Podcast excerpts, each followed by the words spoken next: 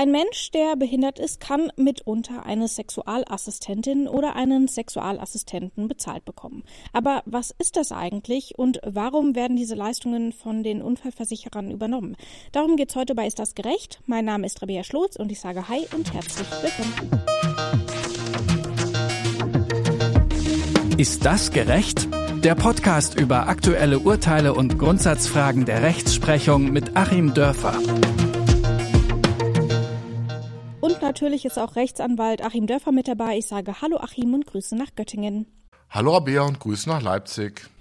Achim, heute wollen wir uns mit der Sexualassistenz beschäftigen. Ähm, ein Thema, ähm, was, glaube ich, noch gar nicht so super viel repräsentiert wird. Und wir wollen uns das Ganze an einem bestimmten Fall anschauen, denn es gibt diesbezüglich ein neues Urteil. Und zwar war es so, dass ein Mann 2003 auf dem Weg zu seiner Ausbildungsstätte verunglückt ist und auch zwei Jahre lang in der Reha war und diverse Behandlungen über sich gehen lassen musste und seitdem schwerbehindert ist und deswegen von seinem Unfallversicherer, in dem Fall von der Berufsgenossenschaft, Gesellschaft Leistungen finanziert kriegt, zum Beispiel eben auch eine Rente.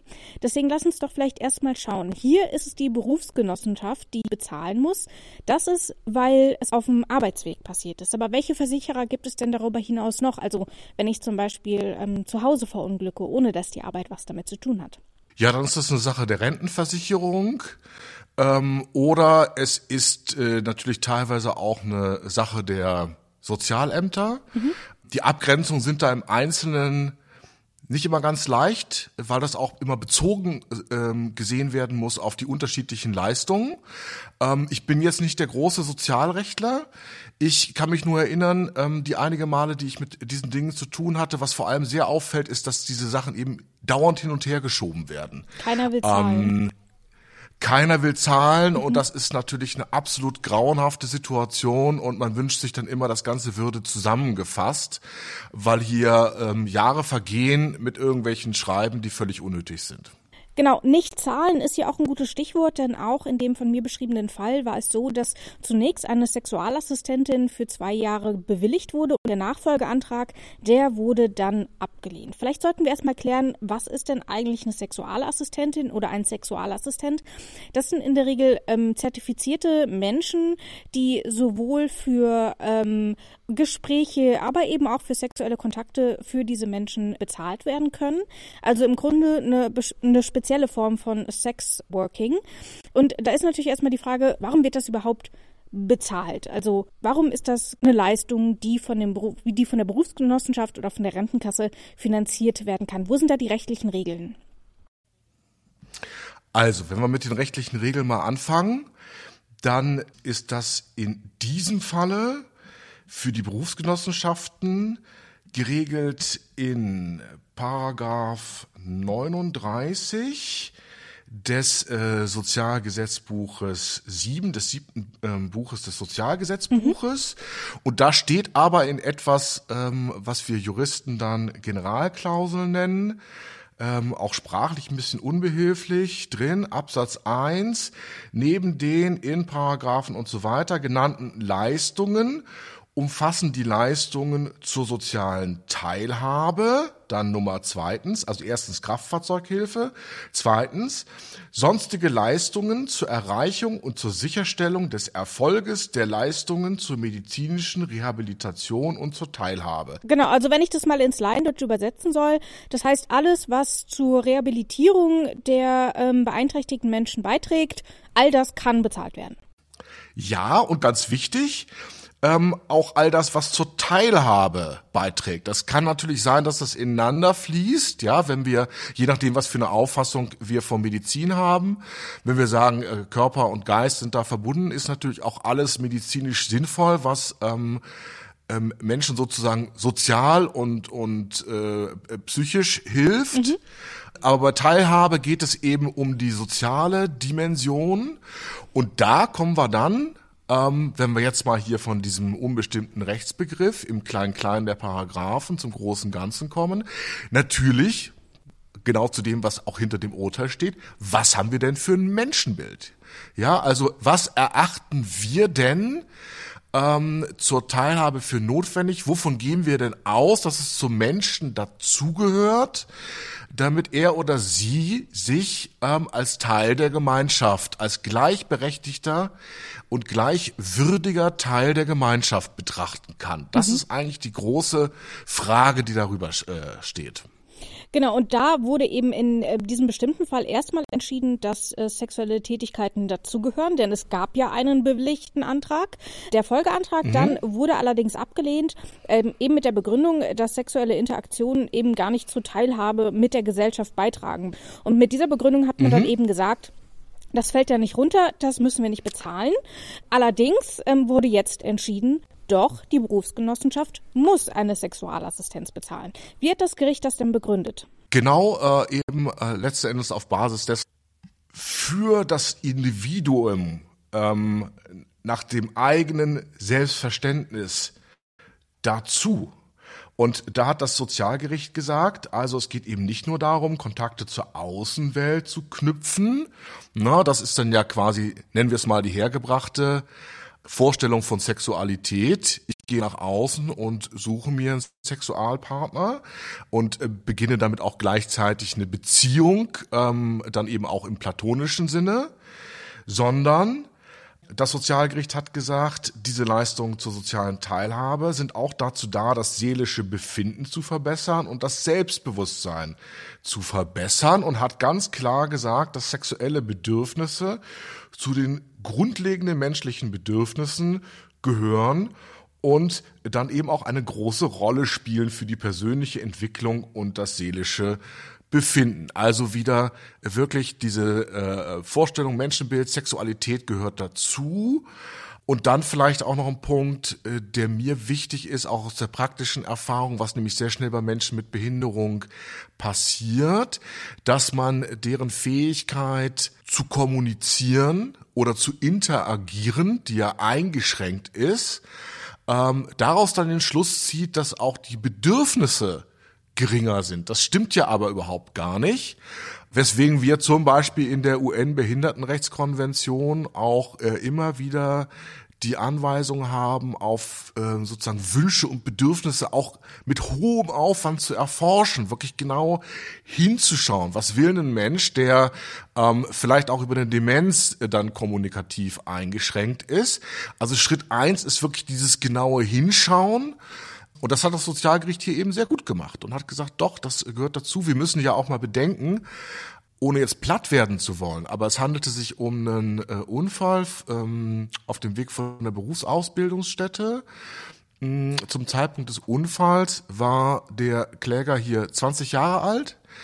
Ähm, das ist also auch heute noch ein relativ junger Mann. Und da muss man eben umso mehr zur Kenntnis nehmen, dass es da auch einfach hormonell sozusagen wirklich auch ähm, somatisch ähm, natürlich ein höheres Bedürfnis nach sexueller Befriedigung auch gibt, ähm, als vielleicht bei manchem 80-Jährigen, wobei ich jetzt die 80-Jährigen da nicht runterspielen will, aber ne, das muss man halt auch mal sehen. Ähm, es kann ja ein noch so großer Grad von Behinderung sein, trotzdem ist es einfach ein junger Mann mit allen Bedürfnissen eines jungen Mannes. Und wenn diese Bedürfnisse nicht ernst genommen werden und der Mensch auch sich nicht ernst genommen fühlt in diesen Bedürfnissen, dann hindert es eben die Teilhabe. So hat es das Gericht herausgearbeitet. Offensichtlich haben aber die ähm, Träger immer noch äh, die, die, Auffassung, dass sie für solche Leistungen eben nicht zahlen müssen. Denn man könnte ja genauso gut argumentieren, dass zum Beispiel Menschen, die ähm, ähm, die Grundsicherung bekommen oder ähnliches und zum Beispiel stark unter Einsamkeit leiden, weil sie eben keinen festen Partner haben oder keine sozialen Kontakte, äh, genauso so eine, ähm, so eine Sexualassistenz bräuchten. Und deswegen zum Beispiel das Ganze bei Hartz-IV-Sätzen berücksichtigt werden müsse ähm, oder vielleicht auch von der Krankenkasse bezahlt werden müsste. Ähm, siehst du dort ein Argument, was das angeht, oder sagst du, das ist hier einfach nochmal ein ziemlich besonderer Fall? Oder sagst du, ja, das stimmt, eigentlich sollten wir das viel häufiger übernehmen? Also das ist eine wahnsinnig interessante Frage. Ähm, Weil natürlich, klar, wenn wir sagen, alle Menschen sind gleichberechtigt, gibt es überall diese Bedürfnisse. Warum macht man hier den Unterschied? Warum ist es sozusagen bei den einen Menschen explizit im Gesetz und sei es halt im Rahmen einer Generalklausel vorgesehen, bei den anderen nicht? Also zum einen könnte ich mir vorstellen, dass in den äh, sonstigen sozialen Leistungen ähm, natürlich auch Dinge enthalten sind, wie drücke ich es jetzt aus, ohne da irgendwie un unnötig äh, witzig sein zu wollen, die quasi zu, zu, zur Partnersuche auch helfen. Mhm. Na, das ist dann, ich weiß nicht, das halbe Kinoticket, das sind die vielleicht kostenlosen Möglichkeiten im Sportverein zu sein, ähm, das ist Körperpflege, das ist äh, Kleidung und sei es halt auch im kleinen Umfange, ähm, das ist eine Wohnung, die ja auch eine Mindestgröße hat, ähm, so dass man da vielleicht mal mit einer Person zusätzlich auch sein kann. Also da ist quasi strukturell vorgesehen, dass ähm, natürlich da ein Sexualpartner ähm, vorkommen kann im Leben, aber man geht eben davon aus, dass äh, Menschen, die jetzt eben nicht ähm, eine entsprechende Behinderung haben, sich da noch selber helfen können. So wie sie auch eben die anderen Alltagsverrichtungen waschen und so weiter selber machen können. Und bei Menschen mit Behinderung haben wir eben das Sonderproblem, dass sie nicht nur quasi eine erfolglose Partnersuche hinter sich haben, hm, so wie Menschen ohne Behinderung natürlich auch ungewollt Single sein können, sondern dass es eben strukturell gar nicht möglich ist, diese Partnersuche durchzuführen, so wie es eben strukturell gar nicht möglich ist, sich zu waschen. Das heißt, es liefe dann eben vollständig leer und ähm, deswegen finde ich es da durchaus dogmatisch richtig, das hier als Leistung anzubieten, bei anderen Menschen nicht. Wobei natürlich klar, als zusätzliches Argument trägt das immer noch mit. Das heißt, wenn jetzt meinetwegen die Leistungen in Hilfen für Menschen ohne Behinderung verändert würden in eine Richtung, die eine Partnersuche einschränkt oder unmöglich macht oder schwierig macht, ähm, da müsste man da nochmal drüber nachdenken. Mhm. Dann kehren wir nochmal zu unserem Fall zurück, denn in dem konkreten Fall handelt es sich um einen Mann, der tatsächlich nicht nur mehrere Jahre für die Reha gebraucht hat, sondern seitdem eben auch massiv pflegebedürftig ist. Das heißt, ähm, er braucht ähm, Hilfe beim Anziehen, beim Waschen, im alltäglichen Leben ähm, und hat auch, wenn ich das richtig verstanden habe, einen Behinderungsgrad von 100 Prozent. Also Mhm. Mehr geht nicht. Dort sind die Bedürfnisse ja dann sicherlich nochmal andere, ähm, als wenn wir ähm, von einer weniger eingeschränkten Person ausgehen. Ähm, wie aussagekräftig ist denn jetzt dieses Urteil auch ähm, für andere Fälle? Ähm, oder ist es tatsächlich nach wie vor eine individuelle Entscheidung? Oder kann man hier sagen, das ist schon so eine Art Grundsatzurteil und grundsätzlich steht das äh, jedem Menschen mit Behinderung, der eben solche Leistungen bezahlt kriegt, durch die Berufsgenossenschaft oder eben die Rentenkasse auch zu? Also ich sehe es schon mal als Grundsatzurteil, auch wenn das Ganze noch nicht rechtskräftig ist. Das mhm. geht sicherlich auch noch mal in die nächste Runde, weil ich es ganz wichtig finde, dass hier auch so eine Art Enttabuisierung stattgefunden hat. Denn ähm, man hat natürlich dann das Gefühl, mh, über Sexualassistenz wurde ja schon seit einigen Jahren in Medien äh, berichtet, dass mhm. das in so eine etwas äh, komische oder skurrile äh, Richtung abgetan wird. Das findet dann also quasi nicht in der Berichterstattung zu Gesundheitsfragen statt, sondern mehr so unter Panorama und Vermischtes. Mhm. Und da ist es jetzt raus, weil natürlich ähm, das möchte ich hier mal mutig unterstellen, auch die äh, Versicherungsträger ähm, diese leichte Tabuisierung, diese Skurrilität, die da von außen herangetragen wurde, natürlich auch zur Leistungsverweigerung genutzt, genutzt haben. Hat, und ja. ja, und man muss dann eben diese Dinge auch da rausholen. Wir hatten ja zum Beispiel auch das Thema, letzte Bundestagswahl, äh, dass auch Menschen mit kognitiven Einschränkungen jetzt ähm, ungehindert wählen können. Man vorher also immer davon ausgegangen ist, ja, nö, müssen sie nicht, dürfen sie nicht, die sind ja nicht so schlau wie die anderen. Und das ist auch immer unhinter hinterfragt so gewesen. Also ähm, auch hier ne, strukturell ähnlich. Man geht jetzt noch mal ganz neu ran, tritt mal zwei Schritte zurück, guckt sich die wirklichen Bedürfnisse an, redet da mal ohne Skurrilität und Tabuisierung ähm, drüber und dann ja kommt es halt zu diesem Urteil, was ich für wichtig halte, was auch sicher, wenn es so hält, dann mal ein Präzedenzfall für alle vergleichbaren Fälle ist. Mhm. Ähm, wobei dann die interessante Frage sein wird, und das Ganze kann ja hier dann nur Einzelfall für Einzelfall entschieden werden.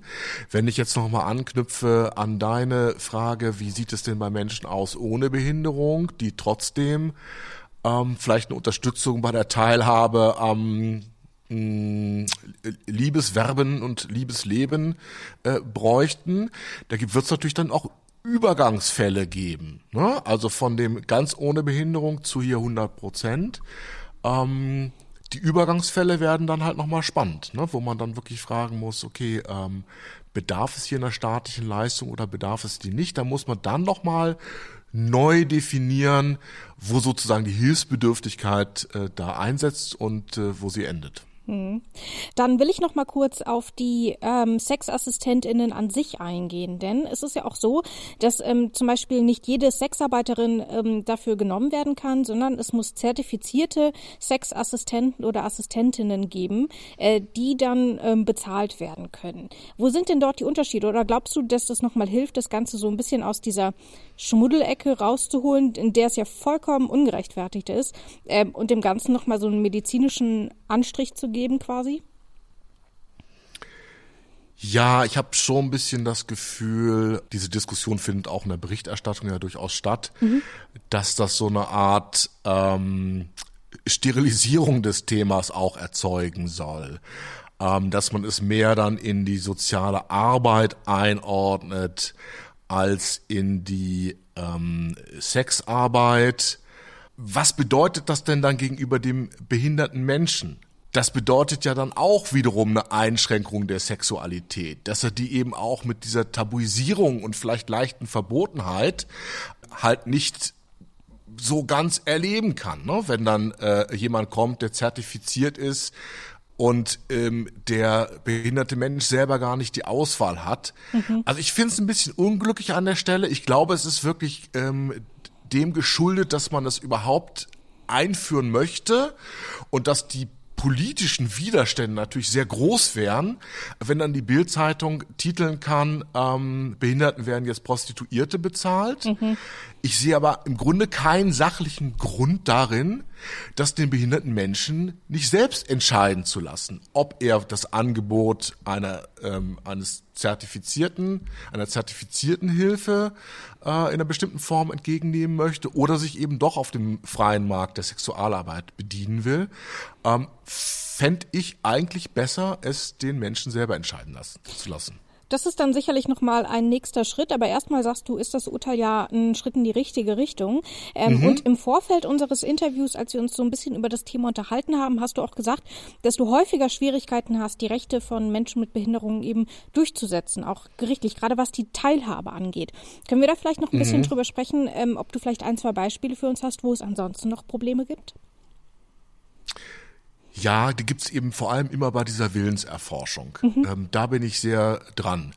Ähm, äh, aus Betreuungsfällen zum Beispiel kennt man das so, weil sich da eben auch ein Paradigmenwechsel vollzogen hat, der teilweise bei den Gerichten schwer durchzusetzen ist. Also, früher war es dann typischerweise so, wenn Menschen wegen Demenz betreut wurden, dann hat man den Betreuer bestellt und dann lief das halt und die Menschen wurden gar nicht gefragt. Die mhm. wurden dann halt ähm, vom Heim ins Krankenhaus äh, aus ihrer Wohnung raus, dann wurde ihre Wohnung geräumt, alles auf den Müll geworfen.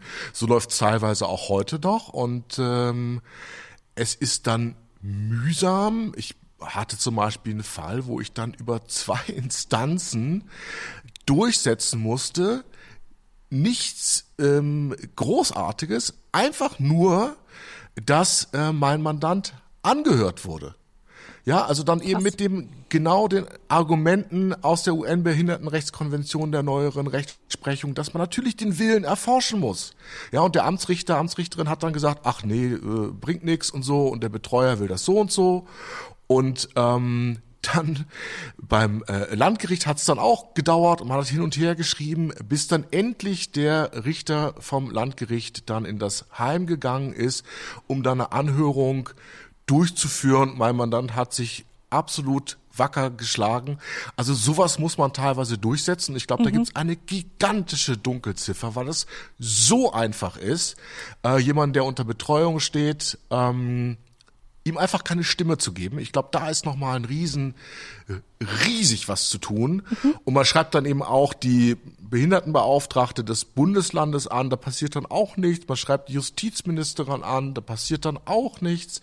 Also eine riesige Dunkelziffer, wo äh, genau das, was ich sagte, wenn jemand seinen Willen nicht gut äußern kann, man das damit verwechselt, dass er keinen Willen hat. Ähm, und die Lücke muss eben geschlossen werden, da müssen alle zusammenarbeiten und da erwarte ich aber auch aus der Politik dann eben, ähm, dass da ganz deutlich in die Institution hinein gesagt wird, sorry Leute, das ist dann halt ein bisschen anstrengender, aber ihr müsst, bevor ihr über ähm, lebensverändernde Dinge bei einem behinderten Menschen entscheidet, auch hinfahren und den Willen erforschen. Das heißt also, wenn ich jetzt sage, du bist der Ansicht, dass dieses Urteil durchaus gerecht ist, eben weil es Menschen mit Behinderungen mehr Rechte äh, zuspricht, dann lege ich dir keine falschen Worte in den Mund. Nein, gar nicht. Und ich würde es eben noch mal äh, sogar noch einen Schritt erweitern. Es spricht mehr Rechte zu und ähm, es bedeutet auch, dass ähm, Menschen mit Behinderungen ihre Bedürfnisse in ihren Willen eben auch umsetzen können. Das mhm. finde ich ganz wichtig. Wir reden also über ein, ein Menschenbild hier auch und nicht nur über irgendwelche ähm, Leistungen aus Leistungskatalogen. Das sagt Rechtsanwalt Achim Dörfer. Ich sage vielen Dank für das Gespräch, Achim. Ich danke dir, Rabia. Uns gibt's dann in zwei Wochen wieder. Bis dahin macht's gut. Das hier ist Ist das gerecht? Mein Name ist Rabia Schlotz. Ciao, bis zum nächsten Mal. Tschüss auch von mir. Ist das gerecht? Der Podcast über aktuelle Urteile und Grundsatzfragen der Rechtsprechung mit Achim Dörfer.